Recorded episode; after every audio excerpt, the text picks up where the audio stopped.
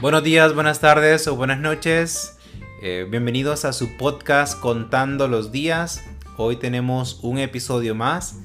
Hoy será un tanto distinto, no solo porque tenemos una invitada especial a este, en este programa, sino porque mm, generalmente aquí hablamos de cuentos, pero hoy hablaremos de lo que es formalmente una novela, aunque pues, por su extensión bien podría ser un cuento largo, eso siempre queda a discusión.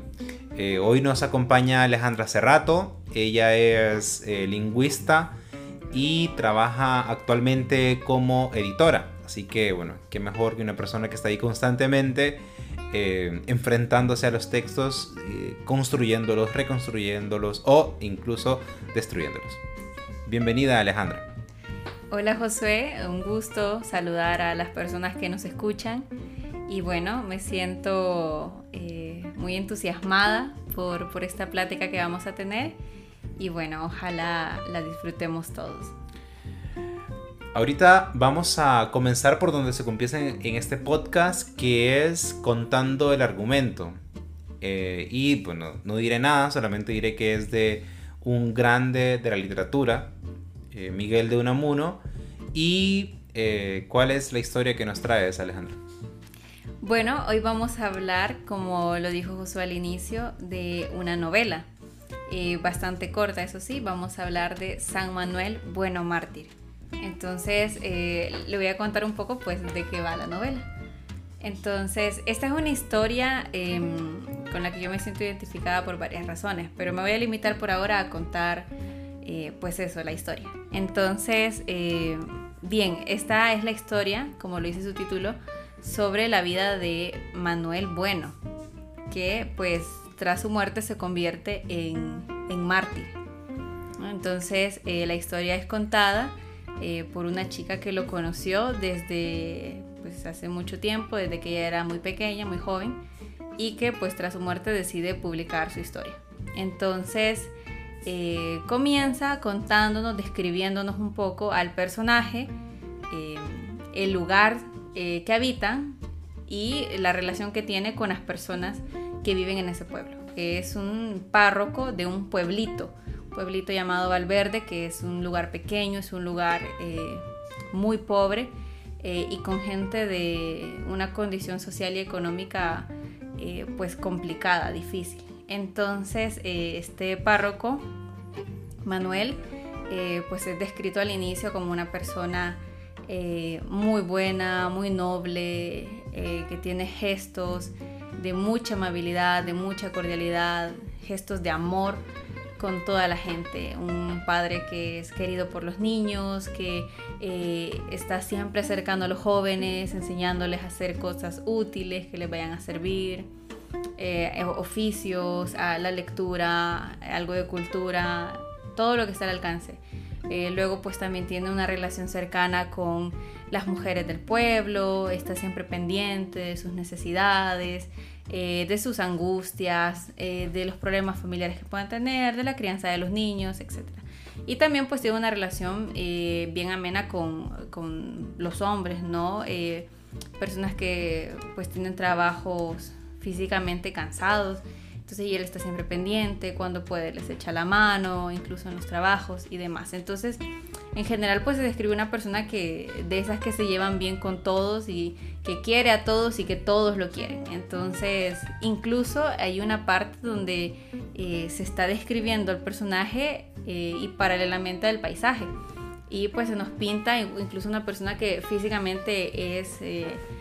Eh, también muy agradable ¿no? a la vista. Entonces, toda esa parte de descripción se encarga de hacernos ver toda su belleza externa e interna como, como persona y como sacerdote. Entonces luego va fluyendo un poco la historia y se empieza a presentar pues el conflicto que eh, pues toda la gente que está acá en este pueblito es em, gente que vive en el pueblo, que nació en el pueblo, creció en el pueblo, vive y muere en el pueblo, ¿no? Entonces tienen un esquema bien cerrado. Eh, y hay un muchacho que destaca de entre los demás personajes porque él, pues estando joven, decide irse del pueblo, ampliar sus horizontes y, y, bueno, abrir esa puerta, ¿no? Esta puerta, esa barrera que está cerrada en la mente de las personas del pueblo, entonces él se va. Entonces el conflicto comienza cuando él regresa. Cuando regresa, ha visto otras cosas, ha escuchado otras cosas, ha estudiado, ha leído y tiene una idea distinta. Entonces tiene una opinión y una idea distinta eh, del sacerdote que el resto de personas que pues casi que lo idolatran. Entonces, incluyendo a su mamá y a su hermana.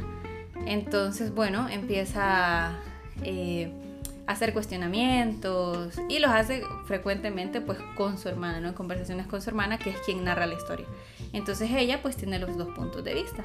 El de ella, que es más o menos la postura en común con el pueblo, una postura como más comunitaria, y la de su hermano. Entonces, eh, así en, esa, en eso, pues ir y venir de opiniones, entonces se revela un secreto hacia los hermanos a causa de Lázaro, porque este muchacho, eh, no lo había mencionado, se llama Lázaro, y esta chica la que narra la historia se llama Ángela. Entonces, pues a causa de Lázaro, entonces es revelado el secreto más profundo y más íntimo del padre. Y es que el padre eh, confiesa a ellos, ante ellos, pues que no cree en Dios, que no cree en Dios, que no cree en la resurrección y que no, y que quisiera, pero que no cree en la vida eterna. Entonces, pues tras esas revelaciones, eh, Lázaro cae en cuenta pues, que él todo el tiempo tuvo razón y que el padre pues no era tan, eh, tan santo como parecía y que no era tan honesto como parecía. Entonces, pero no dice nada, no revela nada de lo que se entera, porque pues va entendiendo las razones que tiene el padre de fingir esa fe. Porque recordemos pues las funciones ¿no? que tiene un padre normalmente, ¿no? Entonces él oficia misa, él confiesa a las personas, les absuelve de sus pecados para que libres de sus pecados alcancen la vida eterna, una vida eterna en la que no cree.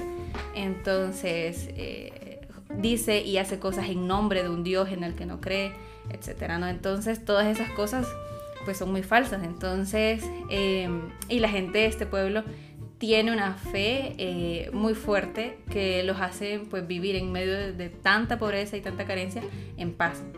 Entonces, eh, este lugar es una especie de paraíso pobre, entonces, porque ellos son muy miserables, pero muy felices. Entonces, eh, bueno, así va fluyendo la historia. Eh, a medida estos dos personajes, Ángela y Lázaro, van conociendo las razones del padre para llevar esta, esta doble vida, esta doble espiritualidad. Entonces, eh, avanza la historia y Lázaro, en lugar de revelar el secreto del padre, pues se une un poco a la causa y va ayudando en las labores del padre y él al mismo tiempo pues se van apagando sus fuerzas hasta que llega el punto en el que empieza a agonizar y va a morir. Entonces finaliza o se acerca el final de la historia cuando él pues está a punto de morir y toda la gente que lo venera tanto, entonces está cerca en el momento de su muerte y bueno, cuando él fallece, fallece otro de los personajes, incluso eh, ahí casi a sus pies, mientras rezan el Padre Nuestro. Entonces, y fallece el personaje de Manuel, Manuel Bueno.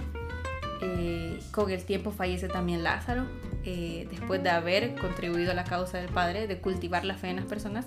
Y una vez que esto ha sucedido, pues Ángela hace pública la historia del sacerdote. No su secreto, sino su historia de vida. Entonces, y pues tras los procedimientos apropiados, entonces se le declara pues como un mártir oficialmente, no antes, eh, pues los procedimientos que la iglesia tiene para, para, estas consideraciones. Entonces, pues luego se vuelve San Manuel Bueno Mártir. Entonces, y así finaliza la historia. Recordemos que em, un mártir es una persona que ha muerto a causa de la fe, de manera violenta a causa de la fe, que se ha derramado su sangre y es curioso porque este es el tercer, por, el tercer podcast que grabamos eh, con invitados y en todos ha salido el tema religioso.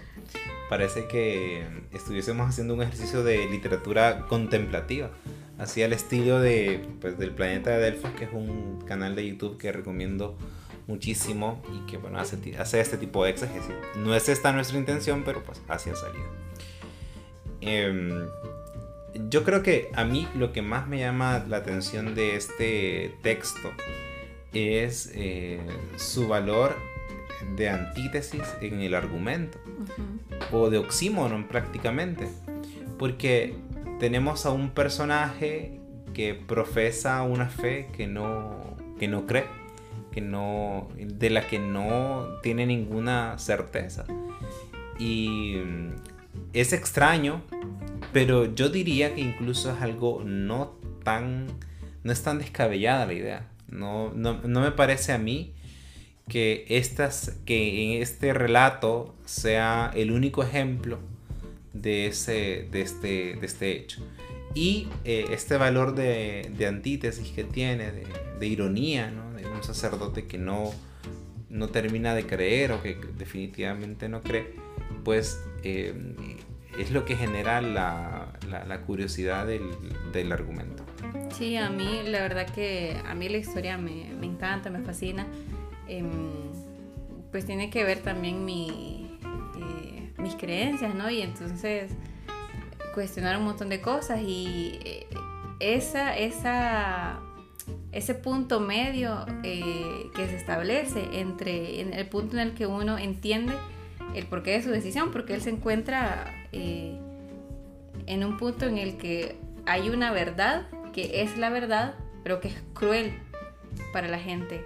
Entonces, y luego por otro lado está una felicidad que él puede ofrecer, pero que es falsa. Entonces, y como él eh, opta por este segundo camino. Eh, y, y, uno entiende la razón y tiene unas razones sociales, diría yo, eh, pues bien marcadas y bien fuertes. Porque, ¿Por qué? Porque realmente, o sea, tiene todo que ver el lugar en el que está. Porque él, ese lugar en el que está él cuando lo está escribiendo y habla de la pobreza en la que vive esa gente, entonces se refiere a un, un estado en el que están pues en la miseria total y incluso creo que hay una parte donde él dice no que esta gente ha nacido para morir nada más entonces y él ha, ha notado se ha, dado cuenta que esta felicidad equivale para estas personas eh, a la paz eh, y, y, quizá a la única tranquilidad que puedan tener en sus vidas porque no van a tener tranquilidad económica no van a tener estabilidad de ningún tipo y, él lo sabe porque viven en las ruinas desde antes de nacer incluso. Entonces eh, siente que es el único camino, esta ilusión que él les puede vender. Entonces esos motivos que él tiene, entonces aunque no cree, me parece que hay, que hay tanto amor, más allá de la, de la religiosidad, me parece que hay tanto amor hacia las personas eh, que él entrega su vida, entonces sí. por completo y su tranquilidad, porque él sufre mucho es un, es un, para mí es un verdadero acto de, acto de fe el uh -huh. que realiza él. Y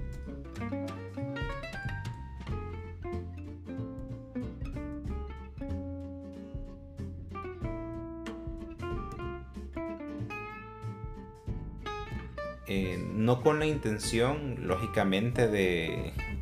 O bueno, quizás sí, de cuestionar desde el punto de vista moral y hacernos la pregunta si esto sería válido o no.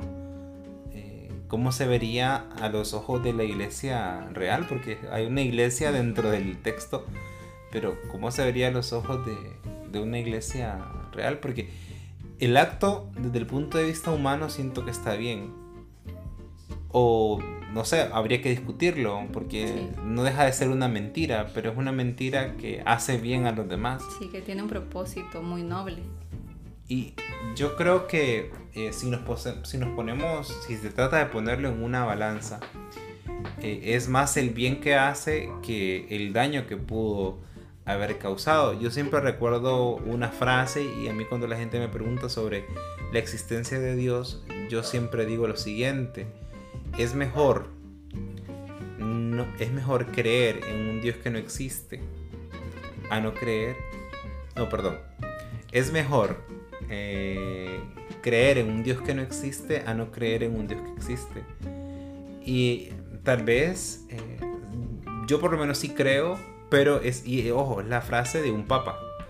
Eh, si no estoy mal, fue Pío IX. Que IX, por cierto, es el, es el pan este de, del mi bebito Fiu Fiu. Sí, es el. está hecho en honor a él, un IX. Pero este es Pío IX, ¿verdad? Entonces, IX, si no estoy mal, fue IX que una vez le preguntaron y dijo que era mejor. Sí, digo yo, ¿será que IX no creía en, en, en Dios y lo expresó a través de esa frase? o si hay momentos de duda. Y la fe en el fondo es eso. Eh, la fe en el fondo es creer en algo, hacer certidumbre a algo que generalmente es una incertidumbre. O sea, la fe es ver lo, cierto en medio de, de la duda. Y es lo que probablemente transmite este, este, este personaje. Y es un cuento que, una novela, perdón, que es, digo yo, para analizarla dentro, en una clase de moral, en una clase de ética, eh, de si esta mentira, una especie, esta, especie de mentira piadosa, literalmente una mentira piadosa, porque está relacionada con, con, la piedad. Eh, si esta mentira piadosa de verdad eh, es, es, válida, no es válida, está bien desde el punto de vista moral, desde el punto de, de vista ético. si esta santidad, porque este tipo es un santo. Es un santo es, es, es, santo porque se sacrifica por los demás, fuera de la fe y a la vez dentro de la fe. Y la idea a mí me parece, la idea de, de cuento a mí me parece genial. Es maravilloso porque él, así como decía hace un momento, em, es que él entrega todo, o sea, no es que él no falta a sus misas o que está siempre atento a confesar a la gente, no, es que él entrega todo su ser, o sea, todo eh, está siempre ahí en las misas, rezando con ellos, aconsejándolos, pero también está ahí al lado trabajando con ellos, toma un martillo y se pone a trabajar con los hombres, va y cuida a los niños, va a las escuelas y ayuda. Entonces está entregado pero totalmente a, a la salvación de este pueblo. Entonces, y eh, una vez que él descubre pues que la fe para ellos, la fe que él no tiene, significa tanto para ellos y que ellos eh, creer en ese paraíso los hace vivir mejor, entonces él eh, se da la tarea, y lo dice en el texto, se da la tarea de llevarlos a, un, a, un, bien, o sea, llevarlos, conducirlos a una buena muerte. Entonces, que dice que es lo único quizá y, lo, y lo mejor que él puede hacer eh, en el mundo.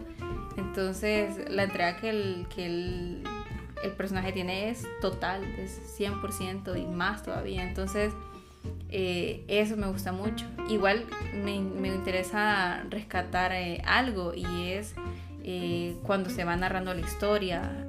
hay una parte, bueno, hay muchas partes donde se describen muchas cosas del paisaje y mucho énfasis e insistencia en describir el paisaje una cosa que es hermosa en, la historia porque uno sabe eh, y quedan muy claras las condiciones en las que viven estas personas. Eh, pero eh, se nos pinta un paisaje tan, tan bello, tan precioso y hasta el paisaje se describe con tanto amor que uno, uno llega a sentirse muy bien cuando, cuando va imaginándoselo y nos habla de, cómo es el agua en el agua, de cómo es el cielo.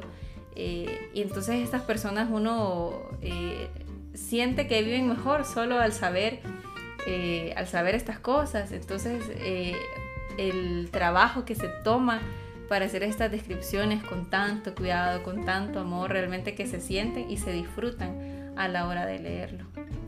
Sí, eso es algo propio del romanticismo. Sí. ese tipo de descripciones que a uno, ese contacto con la naturaleza, que también el, la obra no deja de tener un sentido, bueno, de hecho es totalmente espiritual, pero eh, no deja de tener un sentido teológico, eh, porque en la naturaleza es muy fácil encontrar una, una, una obra divina. Y que el pueblo sea así, a mí no me parece casual, dado que es, eh, termina siendo un paraíso. Sí, un paraíso terrenal. Un paraíso, un pequeño paraíso, eh, que en caso de que no exista un paraíso provisional, ¿no? en caso de que no exista el otro, pues por lo menos ya, ya vivieron en uno. Y esto a mí también me llama reflexión a otra cosa, que a veces... Eh, cuando uno en la vida va creciendo y va creyendo que necesita más cosas, y a veces eso no es así. Por ejemplo, yo siempre digo, yo que pues, estoy en contacto con jóvenes todo el tiempo, eh, siempre digo, a ver, pero estos chicos lo único que tienen son un par de canciones, la mirada de la chica que les gusta o del chico que les gusta y ya. O sea, no, sus videojuegos tal vez no tienen, realmente están despojados en la vida y se están definiendo.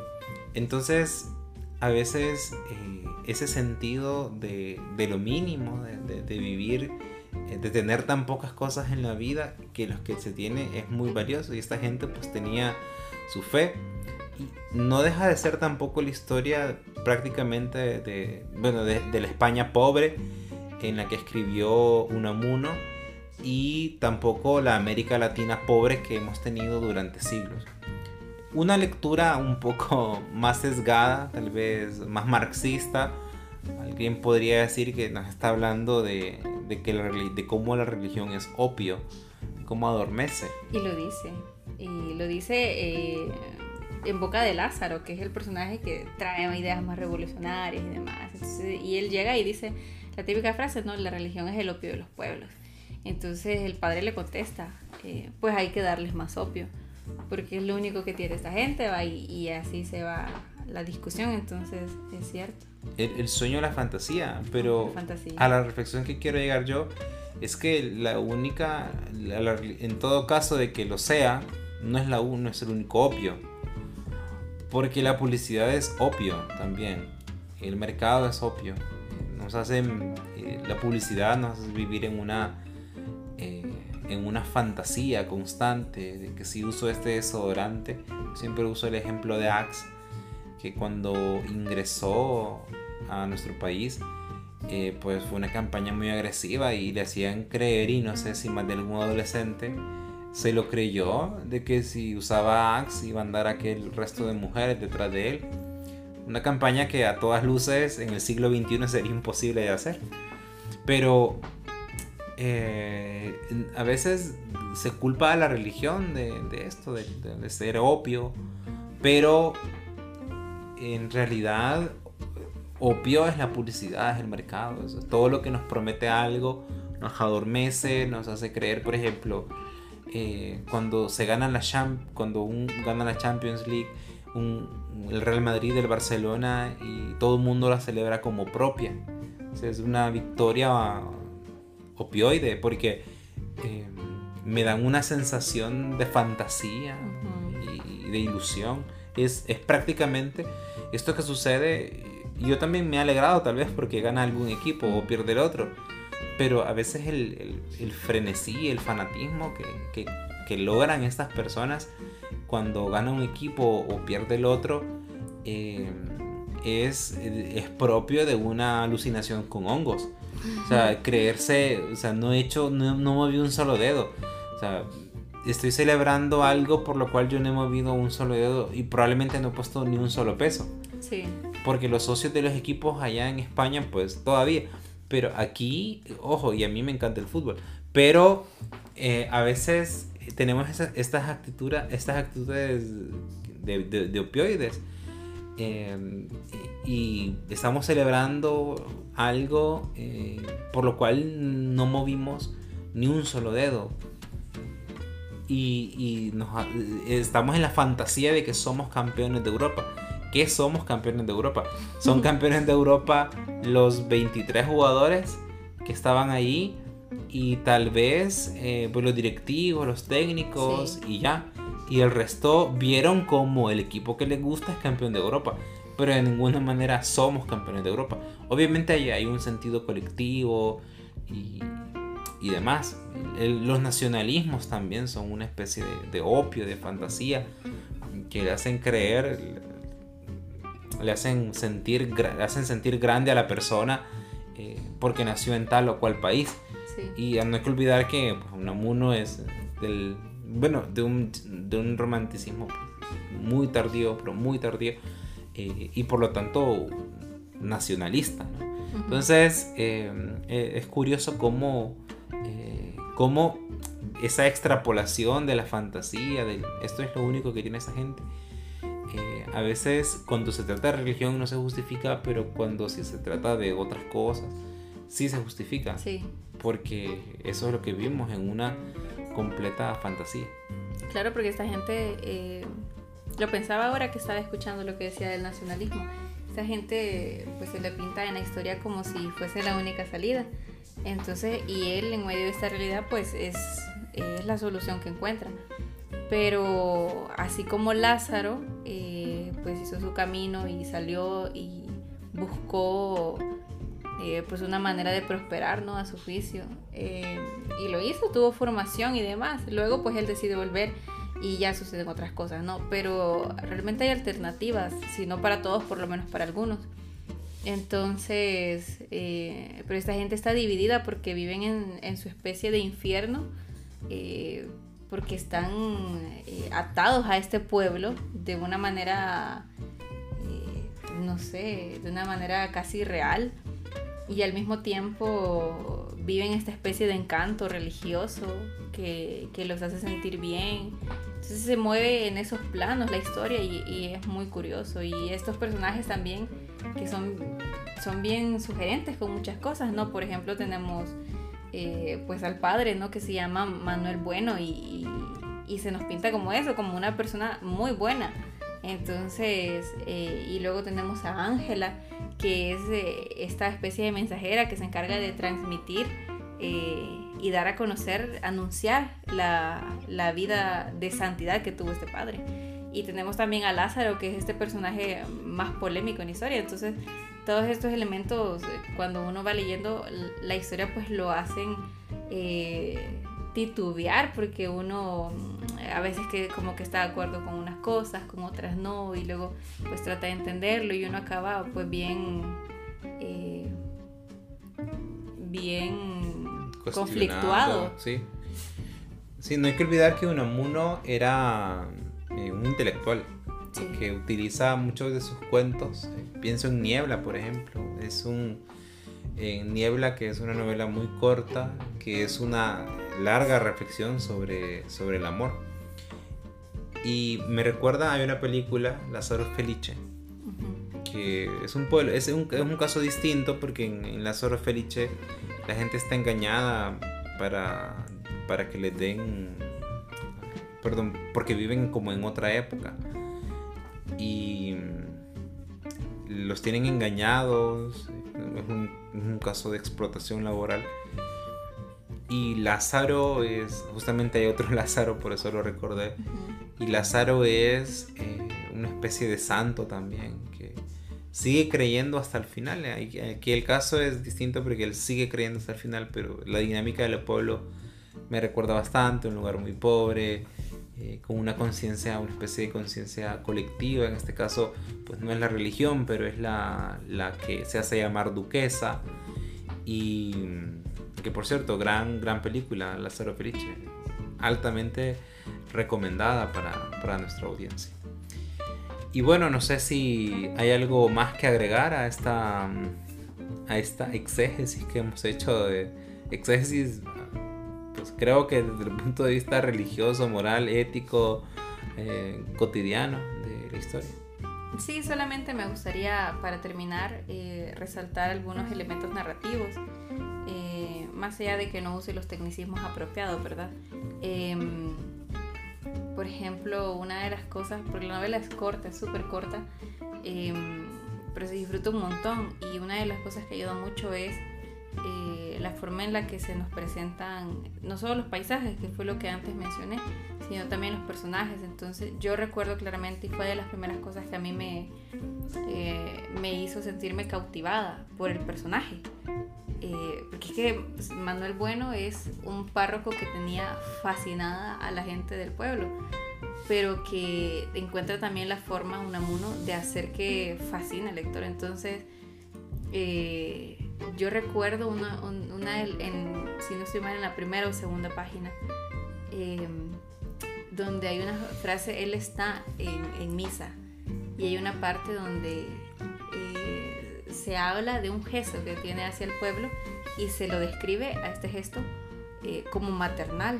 O a mí eso me encantó, me, me, gustó mucho porque ni siquiera eh, se le compara con un padre, sino con una madre, que es eh, muchas veces, o para la mayoría de las personas, lo más cercano ¿no? al, amor, al amor humano en, ese, en esos términos, ¿no? dejando de lado la religión.